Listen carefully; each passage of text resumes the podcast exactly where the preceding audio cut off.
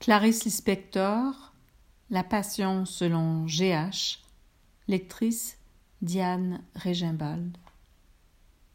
Alors, avant que j'aie compris, mon cœur blanchit comme blanchissent les cheveux.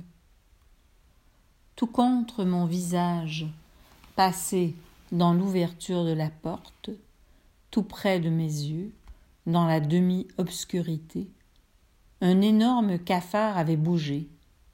Mon cri fut si étouffé que ce fut le silence qui, par contraste, me fit comprendre que je n'avais pas crié. Mon cri n'avait fait que me battre dans la poitrine. Rien, ce n'était rien du tout. Devant ma terreur, je cherchai immédiatement à me rassurer. C'est que je ne m'attendais pas à ce que la chambre, dans une maison désinfectée avec un soin extrême, à cause de mon dégoût des cafards, que cette chambre ait été oubliée. Non, ce n'était rien.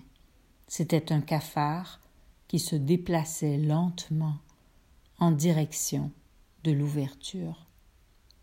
À en juger par sa lenteur et sa grosseur, c'était un très vieux cafard. Mon horreur archaïque des cafards m'avait appris à deviner, même à distance, leur âge et leurs menaces, même sans jamais avoir véritablement dévisager un cafard. Je connaissais leur mode d'existence. Sauf que, d'avoir découvert par hasard de la vie, dans le vide de la chambre, m'avait bouleversé tout autant que si j'avais découvert que la chambre morte était dotée d'un pouvoir. Tout ici était desséché, mais il était resté un cafard. Un cafard si vieux qu'il en était immémorial. Ce qui m'avait toujours répugné dans les cafards, c'est qu'ils étaient obsolètes et cependant actuels. Quand je pense qu'ils étaient déjà sur Terre, identiques à aujourd'hui, avant même qu'apparaissent les premiers dinosaures, quand je pense que le premier homme les avait déjà rencontrés, rampants et proliférants, quand je pense qu'ils avaient été témoins de la formation des grands gisements de charbon et de pétrole du monde, et qu'ils étaient là, déjà, durant la longue progression, puis le lent recul des glaces. Résistance passive.